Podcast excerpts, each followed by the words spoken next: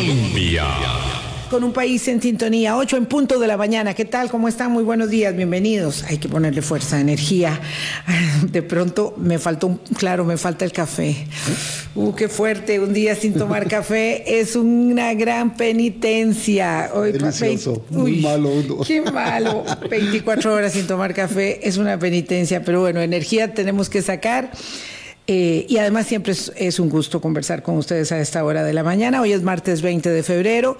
Vamos sobre el tema, aprendiendo, eh, educándonos en un asunto que por años, eh, pues claro, es, es, consustancial, digamos, a las actividades económicas, productivas, a la vida cotidiana, el tema del precio del tipo de cambio, pero este no terminamos de entender la situación y, y, es algo muy dinámico. Entonces hoy vamos de nuevo a conversar con eh, José Luis Arce, buen amigo y colaborador de Hablando Claro, eh, sobre ese tema. Boris, ¿qué tal? ¿Cómo estás? Buenos días, Vilma, y buenos días a todos los amigos y amigas de Hablando Claro. Yo sí hoy puedo tomar cafecito. No, el olor me está matando de ustedes dos. Y quiero tomarme y quiero tomármelo pausado, ¿verdad? Porque realmente este, esto de la economía, uno no necesariamente entiende todos los viricuetos que esta tiene y para no y muchas veces podría llevar uno a a informaciones que no son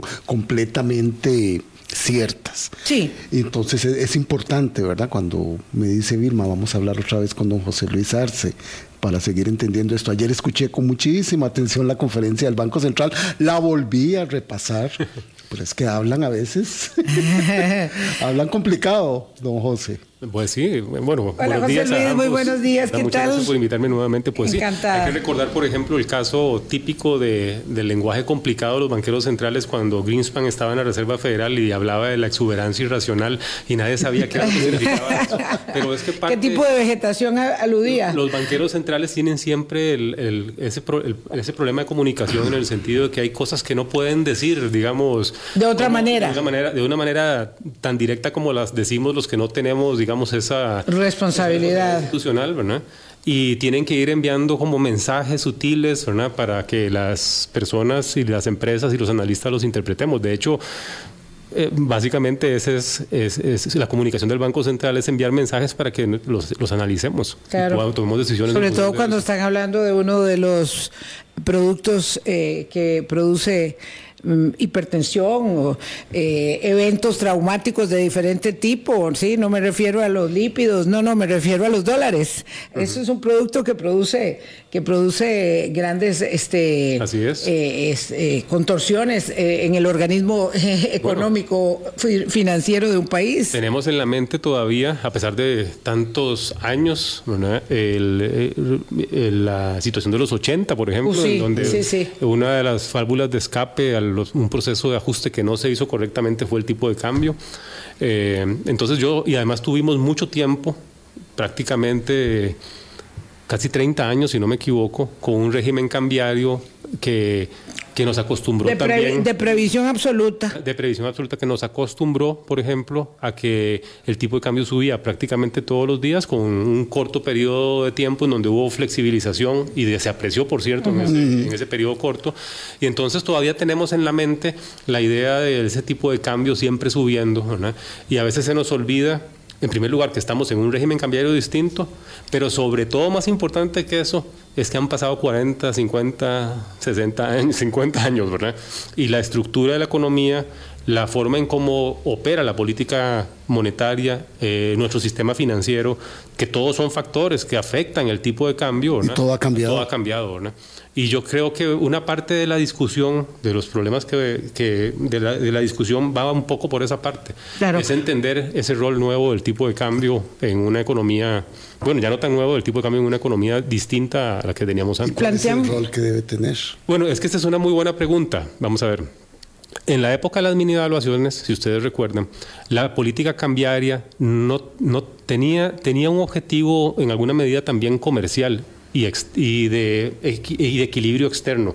Solo pongan, pongámonos unos años, unos, unos momentos, devolvámonos muy atrás. Estábamos en la peor crisis de la, de la economía costarricense en el siglo XX eh, teníamos una crisis de deuda externa. Estás hablando de los años 80. años 80, una crisis de deuda externa, teníamos que pagar una gran cantidad de deuda al resto del mundo con un aparato productivo que no generaba dólares. ¿Por qué? Porque veníamos de un régimen de sustitución de importaciones que privilegiaba las, eh, la producción doméstica con una cantidad enorme de distorsiones, unas muy buenas intenciones, pero una pésima ejecución.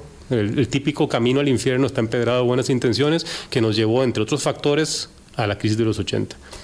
Entonces, la política cambiaria que se implementa, que era la de mini evaluaciones, que era la famosa devaluamos eh, avisamos que vamos a subir el tipo de cambio casi todos los días en función de la diferencia entre la inflación externa. Y entre enero y diciembre vamos a tener, ah, digamos, 10 colones de devaluación o 12 colones de devaluación a punta de pellizquito. Porque nuestra inflación era 20-30% y la del resto del mundo era 2%, más o menos eso era la lógica.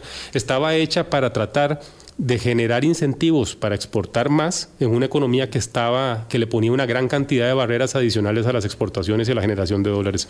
No sé si recuerdan la famosa frase del sesgo antiexportador. De hecho, tuvimos hasta incentivos tributarios, los famosos certificados de abono tributario, que al final se prestaron para para, cosas no buenas, pero todos los subsidios son en ese sentido, sobre todo así dirigidos de esa forma. Los subsidios se, pueden utilizar mal, corruptamente, pero también fueron importantes en su momento para algunas empresas que sí los usaron correctamente para poder producir más hacia el resto del mundo y, hacer el ajuste que la economía requería. La, economía requería un ajuste para tratar de generar más divisas, mejorar su balance externo y ahí en ese momento la política de mini evaluaciones era, era lo necesario porque había, había que usar el tipo de cambio como un mecanismo en ese momento, un mecanismo política de, de, equilibrio del sector externo en forma más intensa. Entonces, eh, el punto aquí es, para llegar luego a, aterrizar en la discusión más reciente que tiene que ver puntualmente con responder a la pregunta de si hay dólares sucios de alguna manera interviniendo en la fijación del tipo de cambio en la economía costarricense. Entonces, para eso es que estamos aquí porque hay economistas, y ya lo hemos hablado muchas veces aquí con Gerardo Corrales, que estima que hay un componente ahí de opacidad, de poca claridad, donde se pueden estar colando capitales. Y como el precio del dólar hoy es, eh, pues evidentemente, mucho más bajo que lo era hace tres, cuatro años, por supuesto, o dos años, cuando todavía estaba muy alto. Eso es lo que queremos entender con, con José Luis Arce, desde su óptica, que es un economista que plantea un escenario diferente al que, al que plantea eh, Gerardo Corrales y por eso queríamos tenerlo en el programa, porque era necesario esta otra perspectiva. Entonces, antes de ver ese otro, ese rubro, el, a tu juicio, José Luis, es la gran transformación de la estructura productiva que tiene el país, porque entre ese país de 1980 y tantos y este hay 180 grados de diferencia. Es la estructura productiva, es mm, la política de atracción de inversiones, es la, la llegada de Intel, es toda la apertura del abanico exportador de la producción costarricense más allá de los postres, lo que explica hoy la complejidad y la cantidad de dólares que hay en una economía tan pequeña como la nuestra. Yo creo que es un factor muy importante. Lo que pasa es que no es, y de nuevo es, esto me vas a decir que es respuesta típica de economista, pero en realidad es que es un tema, es un, es un el tipo de cambio es un precio que es muy, eh, yo, me gusta llamarlo con mis alumnos esquizofrénico, ¿no? en, el, siguiente sentido, porque el tipo de cambio es un precio que está determinado por factores estructurales en donde sin lugar a dudas, por ejemplo, todas las transformaciones productivas desde mediados de los 80 hasta esta década, ¿verdad? Van en la dirección de la apreciación de la moneda en términos reales, porque debemos reconocerlo, digamos, hemos sido un país que ha sido exitoso en la en la, en la atracción de inversión externa, en la exportación también hacia el resto del mundo y cuando eso sucede, los países mejoran sus balances externos, reducen, eh, reducen por ejemplo, sus desequilibrios con el resto del mundo y en general mejoran, mejoran los niveles de productividad y en general eso conduce a una apreciación real. Y durante, ese, eh, durante esa transición, digamos, ese proceso de, de digamos, de, de cambio estructural, pues obviamente hay sectores que van desgraciadamente perdiendo competitividad. A mí me gusta mucho poner el ejemplo, y creo que aquí en este programa lo he hecho antes. No sé si ustedes recuerdan cómo eran las, las empresas de perfeccionamiento activo, las maquilas en los años 90. Era una casa en un barrio popular donde llegaban unas máquinas de coser, pedazos de tela y salían piezas armadas y se exportaban. ¿Cuántas de esas quedan ahora? Digamos. Casi ¿Y, por qué no hay? Digamos, ¿por qué, ¿por qué nos movimos, por ejemplo, a manufacturas más sofisticadas? Bueno, en parte porque conforme fuimos teniendo éxito exportador, nos fuimos volviendo relativamente más caros en ciertas cosas y tuvimos que ir moviendo nuestra producción hacia esas otras, hacia esas otras actividades. y ese es, el, ese es el gran tema del, de, la, de, la, del, de los países que eligen este camino. Es decir, no se pueden quedar dormidos. Tienen que estar pensando dos cosas. Los productores actuales tienen que estar pensando cómo ser más productivos, que yo no dudo que lo, que lo, que lo intenten, pero también las políticas públicas y los mismos productores tienen que estar pensando en el momento en que voy a tener que mover, digamos, mis recursos productivos probablemente a otras actividades más, más rentables. Y eso es ahí donde tenemos un vacío de política importante.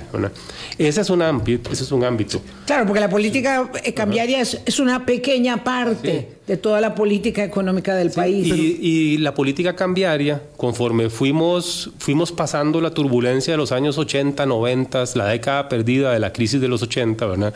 nos fuimos dando cuenta que la política cambiaria que le daba empujón adicional a las exportaciones tenía problemas. ¿Cuáles eran los problemas que tenía? Bueno, que generaba inflación.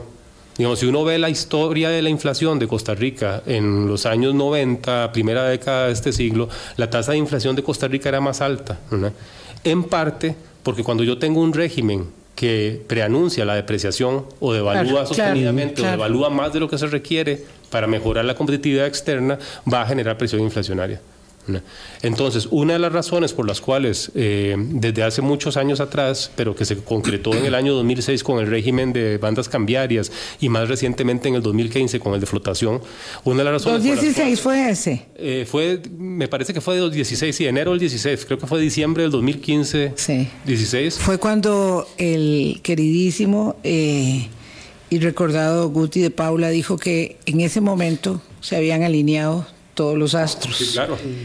Y fue, o sea, muchos de ustedes no lo recordarán, pero otros tantos sí. Eso fue movido. Digo, don, Francisco, don Guti estaba en los medios casi que 24/7. Era increíble porque había que sostener aquella, aquella transformación enorme a la que había mucha resistencia, hay que decir, de sectores que hoy están también reclamando. Y esa transformación eh, se pudo, yo creo que se pudo soportar por, precisamente por quién era la figura que, que eh, en, verdad que sostenía eso y la determinación política de acabar ya con las minivaluaciones. Y porque siempre que, se toman, siempre que se toman esas decisiones hay procesos de transición. Por ejemplo, en el año 2006, cuando, entran las, cuando se quitan las mini evaluaciones y se permite flotar el tipo de cambio dentro de una banda, no sé si ustedes recuerdan, se aprecia fuertemente. que era lo que iba a pasar, era lo que era esperable que sucediera a la circunstanciación de la economía en aquel momento todavía teníamos tasas de interés muy altas.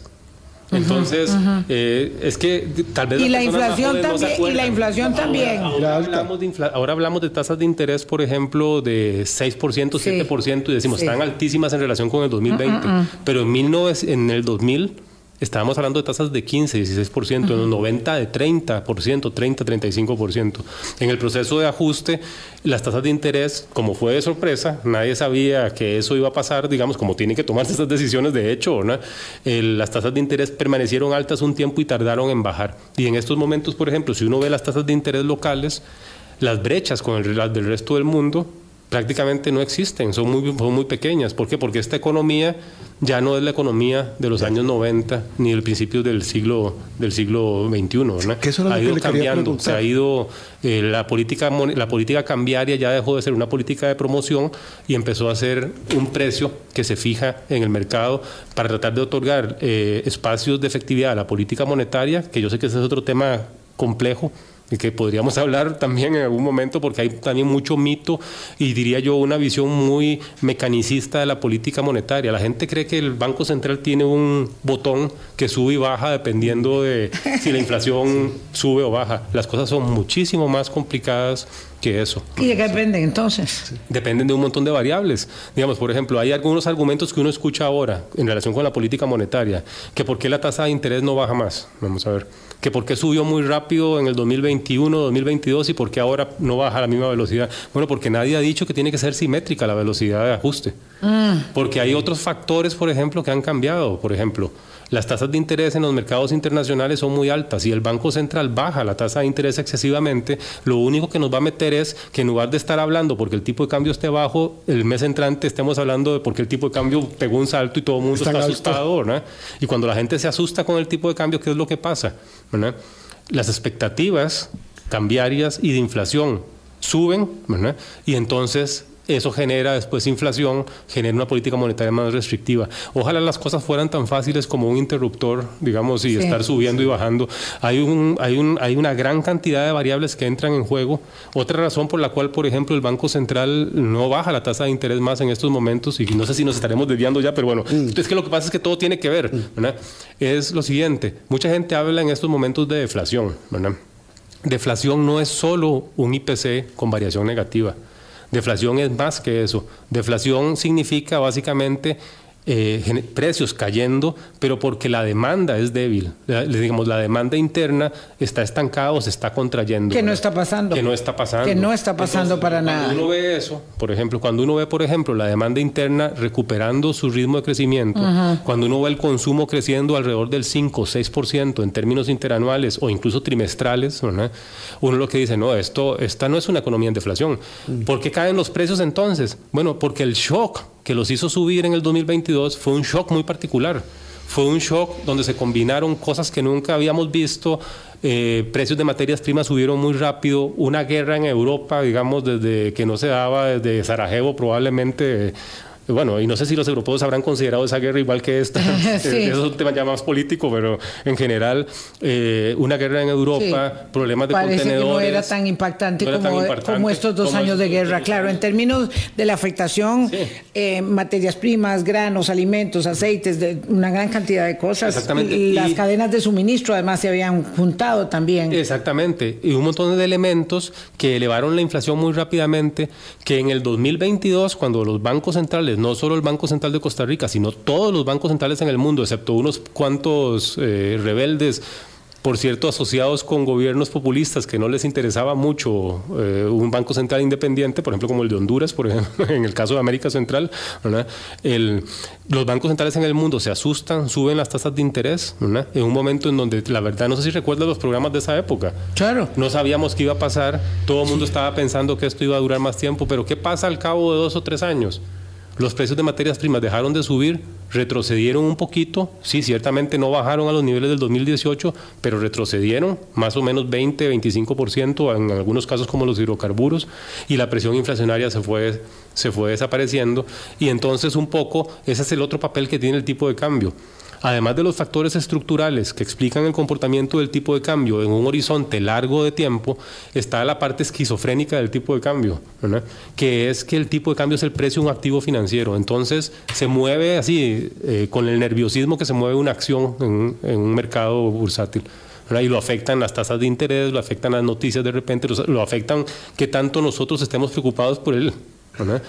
Eh, véanlo ustedes, cuando todo el mundo está en la, en, eh, todo el mundo está preocupado porque el tipo de cambio está cayendo mucho, la misma acción de nosotros hace que caiga más rápido. Claro, si no, no estaríamos hablando de ello todas las semanas. Ese otro componente también entra en juego en, los, en el corto plazo. Es una mezcla de múltiples factores. Don José, eh, escucho con atención su explicación y cómo ha cambiado nuestra economía. Ayer las autoridades del Banco Central decían que el exceso de dólares que tenemos es debido al modelo exportador. Y recordaba usted en aquellas épocas en que exportábamos carne, café, este banano, y ahora pasamos a exportar más de 4.500 productos y estamos exportando a una enorme cantidad de países. ¿Es, ¿Es eso? ¿Es realmente ese el componente que explica el exceso que hay ahora? Yo diría, digamos, que en, que en términos estructurales, es decir, no coyunturales en los últimos cinco años más quizás ese es el principal factor que está detrás del, del aumento en el exceso de en el aumento en la oferta de divisas entonces hago yo una porque además hay cambios que son significativos. Perdona que te que sí, no se acá. Eh, bueno no solo no solo nos, nos movimos a producción industrial digamos en zonas francas sino que nos movimos a servicios ¿verdad? si uno ve datos por ejemplo que a veces me llama la atención porque no, la gente no los ve más. Procomer publica todos los años un, informe anual donde hace un recuento de cuántas empresas están en zonas francas, de cuántas personas están contratadas en zonas francas y de cuánto es el aporte monetario del sector de zonas francas a la economía. Y ahí suma salarios pagados, suma eh, contribuciones a la seguridad social, que por cierto se colonizan porque se pagan en colonias. Claro, claro. Eh, eh, incluye contribuciones a los trabajadores a través de asociaciones solidaristas, que es una forma de ahorro interesante. Incluye pagos a factores locales. Si uno ve esas estadísticas en los últimos años, han estado creciendo a una tasa anualizada, a una tasa promedio anual de más de 15%. Fueron en el 2022 más de 2.000, alrededor de, perdón, alrededor de 10.500 millones de dólares. y cuatro o cinco años atrás eran 5 mil millones de dólares. Si uno ve la lógica, la dinámica de las, de las, actividades de exportación, lo que, lo que estamos viendo es una cosa que es curiosa. Siempre nos preocupamos mucho porque decíamos, tenemos que añadirle valor a lo que exportamos y pensábamos que añadirle valor a lo que exportábamos era a las cosas que exportábamos. Al chip de Intel, digamos, por ejemplo, decíamos, no, bueno, qué lástima que Intel no podamos producir más piezas acá. Lo que nosotros nos hemos estado dando cuenta es que le hemos estado añadiendo valor a la producción manufacturera, no a través de piezas que se unen a las cosas que se reexportan, sino de servicios asociados alrededor. Mm. Servicios, por ejemplo, como qué? Como eh, financieros, financieros eh, inmobiliarios, limpieza, seguridad, logística ¿Cuántas empresas de logística globales se han instalado en Costa Rica para ofrecerle servicios de logística a las empresas internacionales? y todo eso, de poquito en poquito, más el desarrollo del sector servicios propiamente dicho, ha ido generando un aumento de, de, la oferta de divisas que nos que la verdad quizás nos ha pasado no hemos visto el elefante enfrente con que teníamos enfrente con cierta claridad. Hay otra cosa también geopolítica muy importante que yo creo que a veces no tomamos en cuenta. Eh, recordemos que el conflicto entre China y Estados Unidos está sacando inversión de China. ¿verdad? Y eso es un hecho. Creo que ayer en el eh, Financial Times salió un gráfico sobre la caída, la, caída de la inversión extranjera en China. Es terrible lo que está pasando, ¿verdad? Eh, pero esa, esa inversión, esa producción desde China no está desapareciendo. Esa producción de China se está, moviendo al sudeste asiático y se está relocalizando y en América se está relocalizando en México y Costa Rica. Es un buen momento para, para nosotros, eh, para ese, esa relocalización. Eh, pero, permíteme por favor un momento, José Luis, tengo que ir a una pausa. Esa es la parte, digamos, robusta, la parte sana, el éxito del modelo, ¿verdad? Aplicado este, durante tantos años, cuatro décadas en Costa Rica. Eh, la otra parte, ¿verdad?, refiere eh, en, varias vertientes. Eh, vamos a plantearlas cuando volvamos del programa para no perder el hilo. Pausa. Colombia. Cuatro de la mañana, vamos a ver. Una parte del modelo da buenos resultados, decíamos antes de la pausa con José Luis Arce. La otra es la que requiere mayor claridad en varias vertientes. Una es que los agricultores dicen, bueno, esto me está matando. Este tipo de cambio ya a mí me sale muy caro, los insumos eh, tengo que pagar igual los salarios, eh, este, pero me está saliendo carísimo porque yo recibo dinero en colones y tengo que dolarizar para comprar algunas de las cosas o comprar con el tipo de cambio, ¿verdad? Este, eh, en referencia, pero a mí me, me, están pagando menos, me están pagando menos por lo que yo estoy produciendo. Entonces, esa es una gran, un gran punto de dolor. El otro punto de dolor se llama otros, y es que cuando se hacen este, la especificación de las mm, transacciones en dólares, en esa casilla que se llama otros, ya es una casilla enorme, gorda, grandísima, donde se transan el 45 y el 48% de las compras en divisa y ventas en divisa eh, este, eh, extranjera, en dólares. Entonces, Ahí es donde empezó a filtrarse la idea que hay mucha plata, que hay mucha plata y no tiene claridad esa plata y de dónde viene esa plata y de ahí pasamos a la cuestión narco porque claro, tenemos una narcoactividad que no hemos tenido nunca en la historia. ¿verdad? Digamos, la verdad es que ese punto empezó a instalarse ahí como un rumor, como un rum rum, como que sí, y entonces, claro, este, sé, tu escepticismo al respecto de cómo lo plantea, pero dígalo con todas las palabras. Decir algo que quizás no debería decir, pero como generalmente aquí nunca me... No, aquí nunca, nunca jamás. El, tema de otros empezó a surgir cuando algunos sectores o algunas personas se fueron quedando sin argumentos para las para explicar otras cosas. Ah. Entonces, entonces yo creo que yo creo que esa parte, ese otros tiene explicación. Okay. Y, y, el tema de la narcoactividad, vamos a ver, tal vez empecemos por eso. Te, te, voy, te, voy, a explicar, voy a tratar de explicar un poco cómo interpreto yo ese otros y el tema de la narcoactividad. Sí. Con el tema de la narcoactividad, ahí yo creo que hay que tener, hay que tener cuidado, a ver, ponernos de acuerdo a ver qué es lo que está pasando. Si uno escucha a los expertos en seguridad, y me parece que has tenido a varios aquí también y algunas autoridades públicas, se supone que en Costa Rica ¿verdad? Eh, los pagos por los servicios ilegales de, trasiego de drogas se pagan en especie. ¿verdad? Mm. Mucho en, drogas, sí, mucho en drogas, sí, sí, eso lo ha confirmado don Álvaro, don Mario, Zamora. Si eso es así, digamos, el efecto sobre el tipo de cambio que eso tendría sería el contrario a la apreciación, sería la, sería la, sería la depreciación de la moneda local y te voy a explicar por qué. Mm. Porque eso equivale a, equivale a que nos encontráramos en Costa Rica algo de mucho valor y empezamos a meterlo en la circulación comercial. Entonces, por ejemplo, las, la, droga que se le paga, digamos, a un transportista, ¿verdad? Él la va a vender y al venderla genera circulación comercial, ¿verdad? Genera ingresos, ¿verdad? En moneda local o en moneda extranjera, pero son los mismos que están aquí, que están en la circulación comercial. ¿Y qué es lo que hacen las personas que reciben esos ingresos? Se compran un carro, se compran cosas y muchas de las cosas que compran son importadas. Entonces, lo que deberíamos es un aumento en la demanda interna, mm. un aumento en la demanda interna que se vería acompañado por una expansión, por ejemplo, en las importaciones de cosas voy a ser muy, digamos, eh, cliché quizás con esto, pero veríamos aumento de carros, de carros carísimos importados o cosas de ese tipo, lo que tienen generalmente la gente, los que cuando vemos las, las series en Netflix. Los nuevos ricos. De ese tipo de cosas, ¿verdad? Entonces, si, si eso es cierto, lo que dicen los expertos, ¿verdad? que se paga en droga, ¿verdad? lo que deberíamos es más bien una, una tendencia, eso sería una fuerza que depreciaría la moneda local porque habría una expansión de la demanda interna asociada con una actividad productiva, digamos, ilícita, que genera más demanda de divisas. y además, eh, es bien curioso, es una actividad, sería una actividad productiva que es eh, lo que llamamos los economistas no transable, porque yo les aseguro que una, una banda internacional de narcotráfico que le entrega droga a un costarricense por un pago, no le va a hacer mucha gracia que él vaya a tratar de venderla a Panamá o a Nicaragua o a Guatemala, ¿verdad? Porque eso sería meterse en sus terrenos, ¿verdad? Eso, eso queda básicamente como un no transable que genera presión para que el tipo de cambio aumente. Entonces, yo no creo, no, yo no creo que tenga que ver con eso, ¿verdad? Y más bien me extraña eh, un poco la, digamos, como la disonancia que hay entre lo que nos dicen las autoridades y los expertos en relación con lo que sucede con cómo se están pagando sus servicios acá y lo que sucede localmente. Quedaría todavía, obviamente, el lavado de dinero, ¿verdad? El lavado de dinero a través del sistema financiero.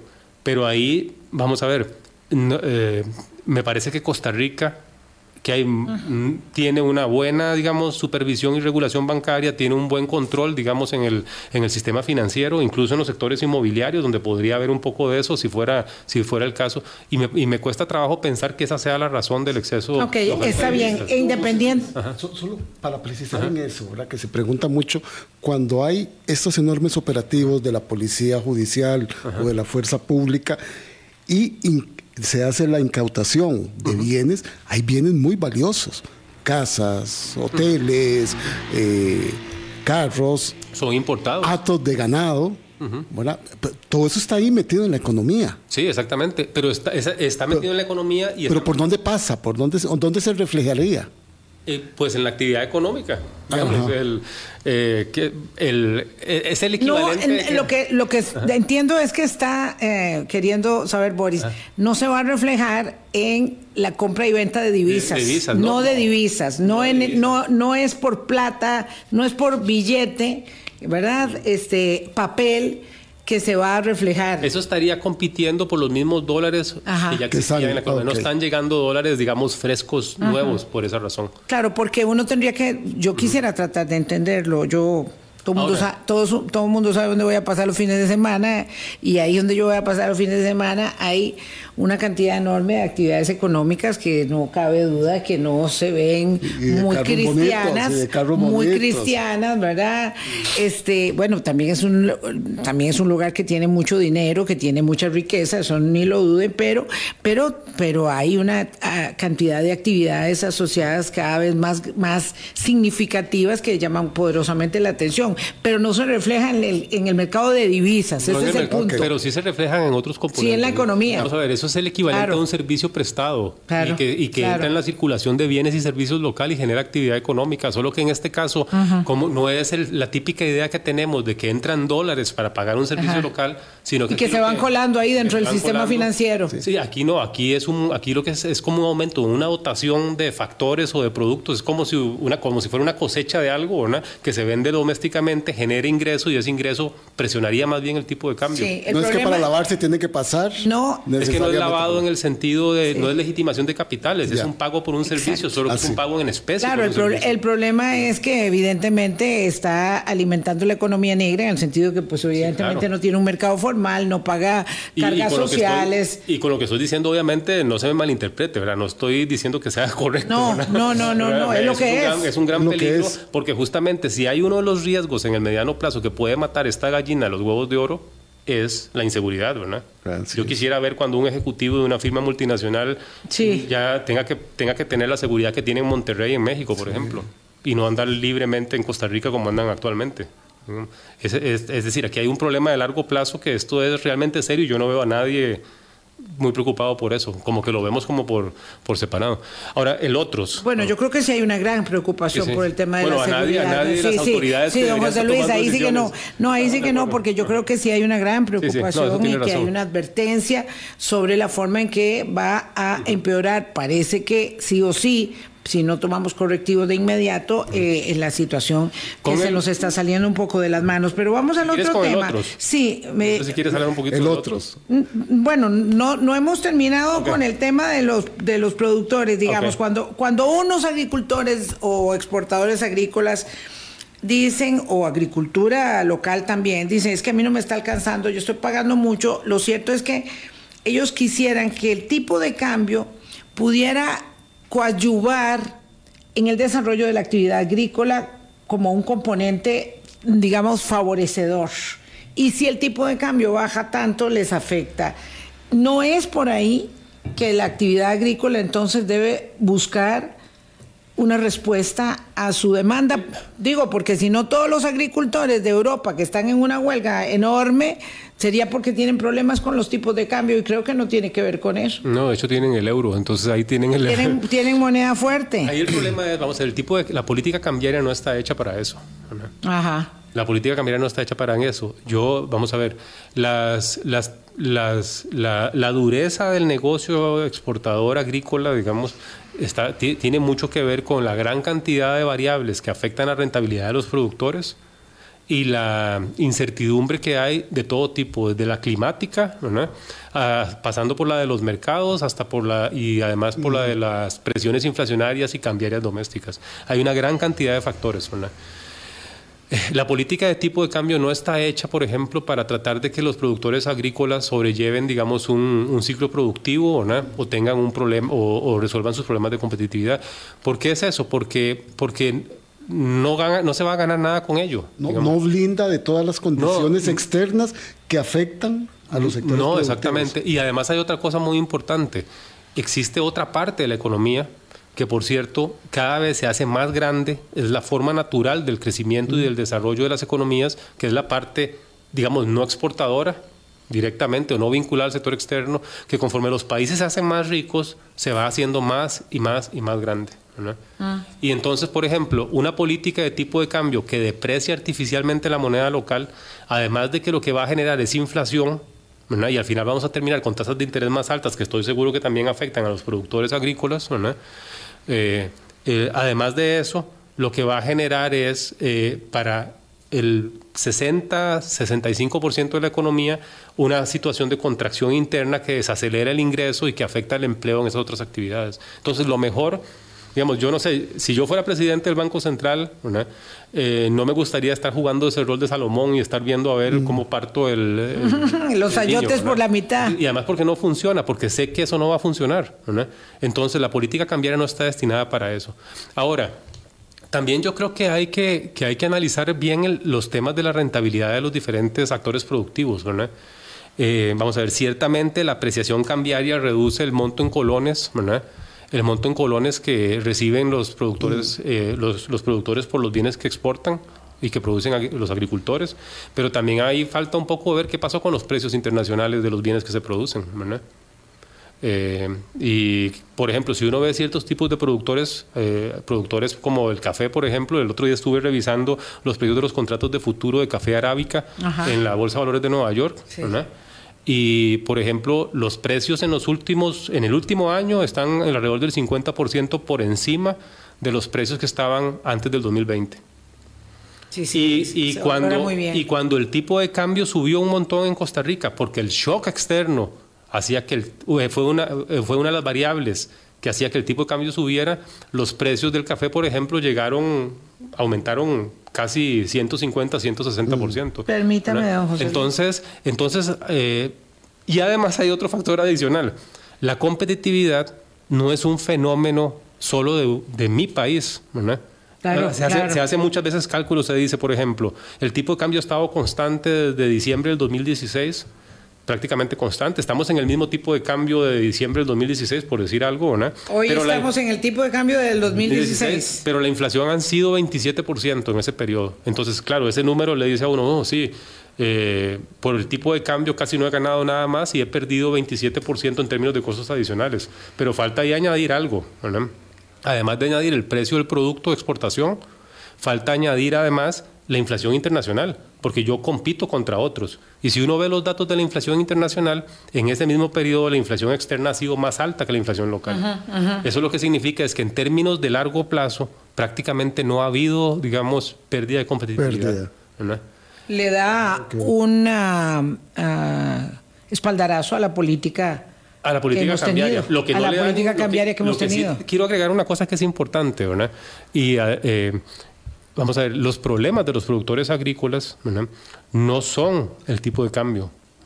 Los problemas de los productores agrícolas es, por ejemplo, tener un sistema, un sistema financiero, tener una política pública que no les apoya en los procesos de productividad, que no está, de transformación. ¿verdad?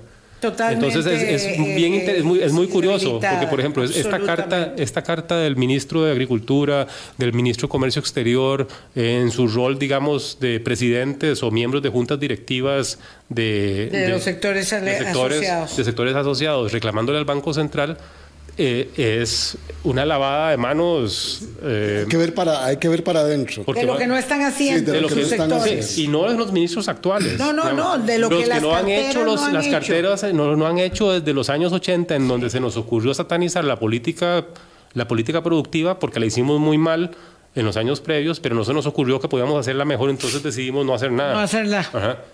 Y entonces el, el tema ahí es, eh, a mí me parece que el frío no está en las cobijas, el frío no está en el tipo de cambio.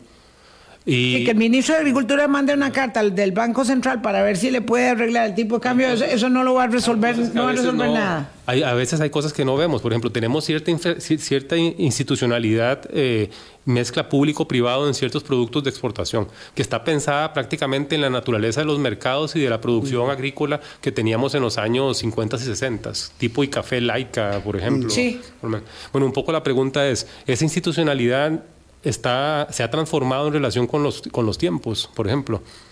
Eh, eh, y, ahí podría haber también espacios para crear, para crear políticas públicas que resuelvan estos problemas de verdad, porque lo que pasa es que lo cambiaron no lo va a resolver. El tipo de cambio, cuando uno analiza la, la, información y ve la historia y ve para lo que sirve el tipo de cambio, que es ese amortiguador que cuando las cosas van mal sube y cuando las cosas mejoran bajan, ¿verdad? el tipo de cambio no parece desalineado. Ni, en mi opinión hay nada en el mercado cambiario que no podamos explicar con, con la información disponible. Eh, el, y, yo sí creo que hay que ser sensibles con las preocupaciones de los productores, ¿verdad? Pero me parece que están pidiendo eh, algo que no les va a servir, ¿verdad? Y que no es, suficiente, que no es suficiente para los retos que tienen hacia adelante. Y igual que los agricultores, por ejemplo, don Alberto Zamora aquí nos plantea, ¿no es el momento de que el Banco Central asuma una postura expansiva en apoyo de la actividad económica para tratar de reducir el desempleo? Porque esta es una siempre la vieja la vieja discusión. Sí, súper buena pregunta. Lo que pasa es lo siguiente, vamos a ver. Eh, lo que pasa es que nuestro desempleo la mayor parte de nuestro desempleo no está relacionado con el ciclo económico, sino que es estructural. Claro. Si usted ve, por ejemplo, si usted ve datos de hombres entre 35 y 55 años, la tasa de desempleo prácticamente es mm, mínima. ¿Dónde está el problema del desempleo? El problema del desempleo es, no es cíclico, en el sentido de que no es que se nos acelere la economía, se nos acelere, es estructural, es acceso de jóvenes al mercado de trabajo y acceso sobre todo de mujeres al mercado de trabajo. Y que hablen inglés y que sepan, eh, que se preparen más y que tengan, digamos, las posibilidades de calzar con la oferta disponible y no en este descalce que tenemos. Voy a decirles, va a parecer, va a parecer contrario a lo que se escucha normalmente, pero si uno analiza, por ejemplo, el empleo en Costa Rica hasta diciembre de este, del año pasado, que es la última información disponible, uno lo que ve es básicamente empleo creciendo en sectores calificados, por ejemplo, manufacturas. El empleo ha crecido a un ritmo muy sólido, Y el, desempleo que uno sí puede añadir, eh, que uno sí podría tratar de identificar que fue cíclico en los últimos años, no la parte estructural, estuvo más bien relacionado con los sectores que se perjudicarían si el tipo de cambio se depreciara que son las actividades comerciales y las actividades de servicios que venden en el mercado interno. ¿Por qué? Porque el aumento en el desempleo, una parte de la destrucción de empleo que tuvimos entre el 2021 y el 2022, estuvo asociado con el golpazo que nos llevamos del resto del mundo con una inflación que se aceleró, con precios de materias primas que subieron y que eso redujo, redujo la, la demanda interna, lo que gastamos domésticamente y eso, ¿qué es lo que pasa? Ya las empresas comerciales, en lugar de contratar dos muchachos de menos de 20 años ¿verdad? y una mujer, digamos, en las ventas de diciembre, contrataron solo uno. Eh, y se nota muchísimo en la prestación de servicio y en la forma en que se, eh, bueno, no sé si hay otra palabra, se explota el recurso humano para ese tipo de actividades. Entonces, entonces, vamos a ver, la, lo de la política expansiva, Ahí la pregunta es, ¿se necesita una política expansiva o se necesita políticas más estructurales, por ejemplo, que permitan que los, esto voy a decir va a sonar feo, pero esos bolsones de desempleo que tenemos en personas jóvenes y en mujeres se resuelvan?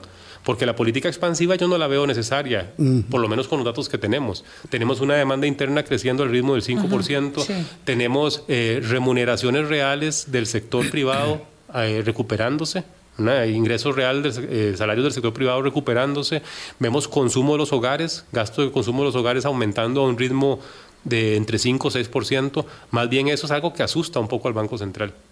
El problema que tenemos es esto, y yo creo que esto va a quedar más claro.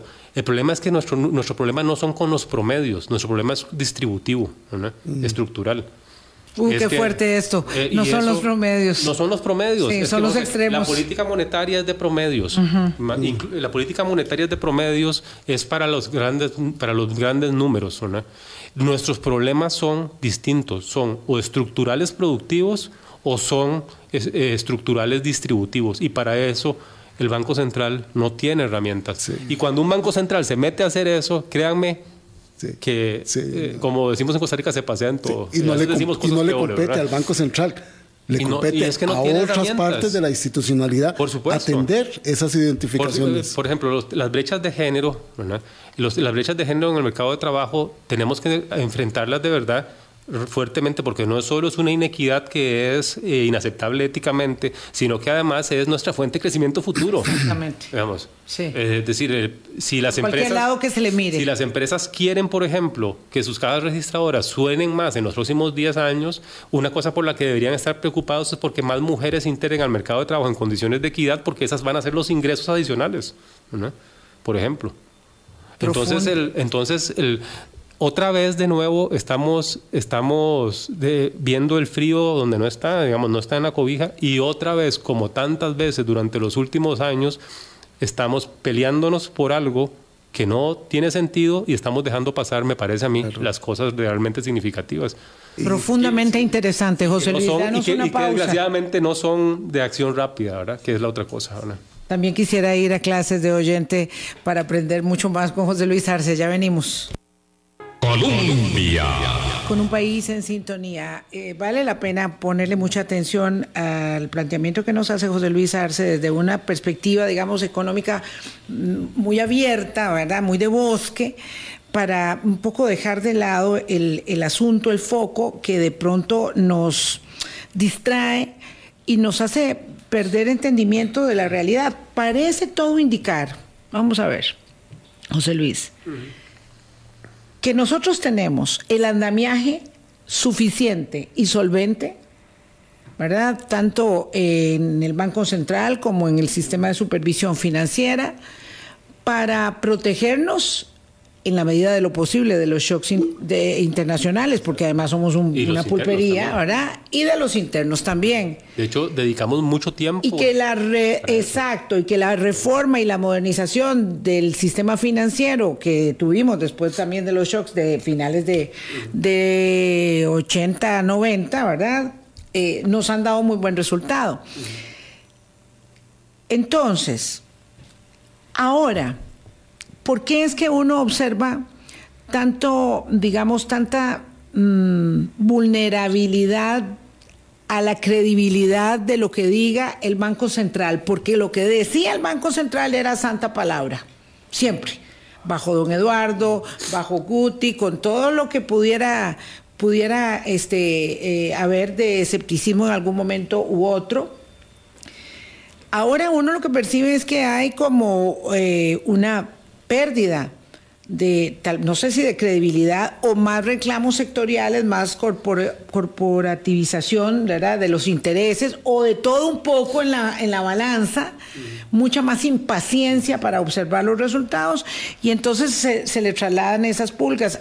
Hay que decir lamentablemente que también las diferencias de criterio tan groseras y abismales que ha habido con el Banco Central y la Superintendencia de Entidades Financieras y las otras, ¿verdad? Eso ha afectado de alguna, de alguna manera pareciera la, la credibilidad, porque lo que usted nos explica es que el suelo está parejo, es que el suelo está parejo y que efectivamente ahí en el rubro de otros van a clarificar si yo me compro 200 dólares y usted se compra 300 o él 1500, para que tenga claro quién está comprando esos dólares, porque parece que de poquito en poquito es mucho lo que se transa ahí que ha generado todo este burumbum. Una buena pregunta, es, y no sé si tendré una respuesta específica para mm. eso, ¿no? Pero... Solo tienen siete minutos, entonces usted aproveche, usted aproveche, por favor. Eh, no sé, es una, es una mezcla de varias cosas. Creo yo, en primer lugar, que las, las, las, las dirigencias empresariales ¿no? han estado asumiendo, no sé si es a tenor del, del, del, del, signo de estos tiempos, digamos, del, de, la, de, los discursos populistas la, que tenemos desgraciadamente en los partidos políticos y ahora en el, en el Ejecutivo, esa, esa, esa forma, digamos, tan... Eh, poco, no sé, empática. Básica, muy básica de interpretar y de más, analizar. Más de la, de, la violencia, del discurso. Más confrontativa, no, básica no, confrontativa. confrontativo no es, no diría yo que sea la palabra correcta porque Entonces, uno puede confrontar. Polarizante. Uno puede confrontar desde el respeto. Y desde las posiciones y, desde las posiciones técnicas y confrontar y enfrentarse técnicamente. Sí, sí, sí, eso no es malo. Es más bien necesario en eh, democracia. utilizar, digamos, argumentos polarizantes. Descalificadores. o exactamente, descalificadores o formas de, discutir las cosas que se alejan de la, de la esencia de, los hechos, eh, de, la, de, la, realidad. Entonces creo que eso ha, hecho que la, que la reacción se, que se magnifique. Creen que con eso van a lograr una reacción del Banco Central. No sé si creen que van a lograr que el Ejecutivo interfiera sobre el Banco Central, que para todos en este país, incluyéndolo a ellos, sería lo peor que nos No, no, eso no, eso no. no. por ahí no va. Entonces, e, ese es un primer elemento. Creo que están golpeando, están golpeando la mesa de una forma, digamos, que institucionalmente y democráticamente es incorrecta, eh, desde mi punto de vista. Em, creo que el Banco Central, aunque ha mejorado mucho su comunicación a lo largo de los años, también tiene que ser un poco, creo yo, más, más vocal en explicar un poco las cosas, ¿no? Y quitarse un poco el miedo de tratar de, de, explicar ciertos eventos y más claridad de lo que está haciendo, pero creo que lo ha estado haciendo. Y también ese es el problema cuando el discurso político entre sectores interesados y autoridades escala a estos niveles, porque lo que pasa es que las autoridades entran en el juego de tigre suelto versus burro amarrado, ¿no? en el sentido de que las, la posibilidad de discutir de las autoridades está mucho más limitada por el andamiaje institucional, digamos, por el peso de las instituciones. Entonces creo que también hay, un tema. Em, em, o sea que don Roger Madrigal no puede decir todo lo que, lo que quisiera o lo, que quisiéramos escuchar. Yo, yo creería, a mí me parece exactamente, y creo que, y la verdad, cuando uno está en una posición pública, por lo menos uno pensaría que para la mayor parte de las personas, aunque sabemos que hay casos que no, ¿no?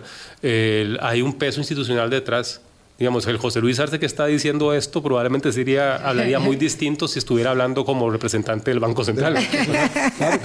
de pronto no nos hubiera aceptado la entrevista. Entonces, entonces es muy distinto, ¿verdad? Es muy distinto la forma.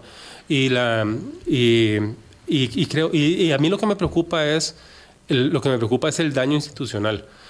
Lo dijiste hace unos minutos, Vilma.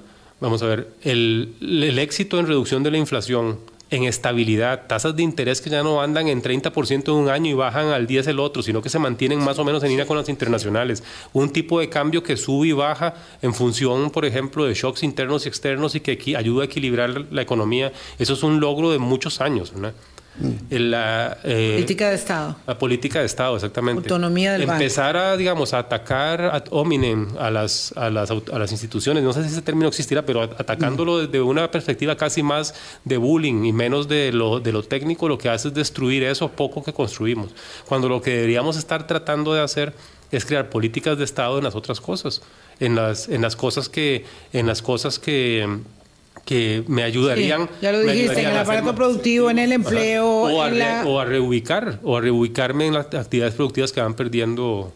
Eh, Don José Luis, me queda de su exposición que estamos en este momento, como hemos acostumbrado a buscar culpables en otros lados, en el Banco Central, este, este asunto del tipo de cambio, a las falencias, a los hierros y a los incumplimientos que desde lo político, que desde lo gremial, no se han hecho.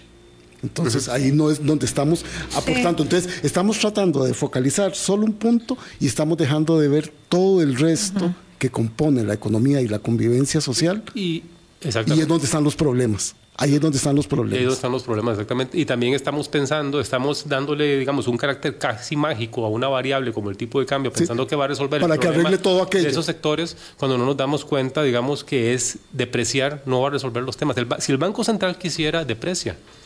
Digamos tiene muchas formas, podría depreciar, pero yo les aseguro que al cabo de seis o nueve meses vamos a terminar con más inflación, con eh, de un momento a otro, como te dije, vamos a hacer, ya no vamos a hacer programas por el tipo de cambio cayendo, sino por el tipo de cambio subiendo, y eso va a implicar tasas de interés más altas y probablemente que se vaya lo comido por... Y Muy interesante. Y agravando los factores estructurales que no estamos atendiendo. Tenemos que ser más... Por ejemplo, y ese es otro programa, eh, José Luis, que podríamos este, pensar en las siguientes semanas, eh, la la caída de la inversión social que es tan, alarmante. Eso es eso es terrible, eso es un tema. Vamos a ver. Es un buen tema para tratar con José La política fiscal había que hacer ajuste fiscal, pero uno hubiera esperado, por ejemplo, y no es de que este terminara, gobierno, que terminara, sino del gobierno también anterior, que hubiéramos aprendido a hacer los ajustes fiscales sin, sin recortar a diestra y siniestra, porque no, no sabemos el daño que estamos generando, digamos, en, eh, no solo en el bienestar de las personas en el corto plazo, sino sobre todo en las oportunidades. Yo creo que sí lo sabemos, yo, sé, yo creo que sí lo sabemos, José Luis, muchas gracias. Eso es un crimen. Lo conversaremos este, en el próximo. Eso es un crimen. Me quedo también con la idea de que el Banco Central debe replantearse eh, su, su política de comunicación. Creo que es necesario que haga una una profunda revisión de lo que, de la forma en que se ha relacionado. Este, los tiempos son muy demandantes, las instituciones van muy atrás de los cambios que se mm. producen, ¿verdad? En términos sociales, comunicativos pero creo que este, en esta época se le juntaron muchas cosas y esto eh, le, ha, le ha pasado una factura a la credibilidad del Banco Central y la credibilidad del Banco Central en todo lado es fundamental, ¿verdad? Pero han hecho esfuerzos, han hecho esfuerzos. Que te, que te añada ahí nada más, y eso para todas las instituciones en general. Cuando los actores ah, no, claro, claro. o los grupos de interés adoptan este tipo de discurso, las instituciones también tienen que saber defenderse porque porque si no perdemos y, y, todo eso pasa también por no cometer errores de bulto porque si se cometen errores de bulto es muy difícil la, la, comunicación no resuelve se critica cuando eso sucede Gracias, José Luis, de verdad muy interesante. Gracias, amigas, amigos. Hasta mañana. Pásenla muy bien. Ya está siendo más fresquito.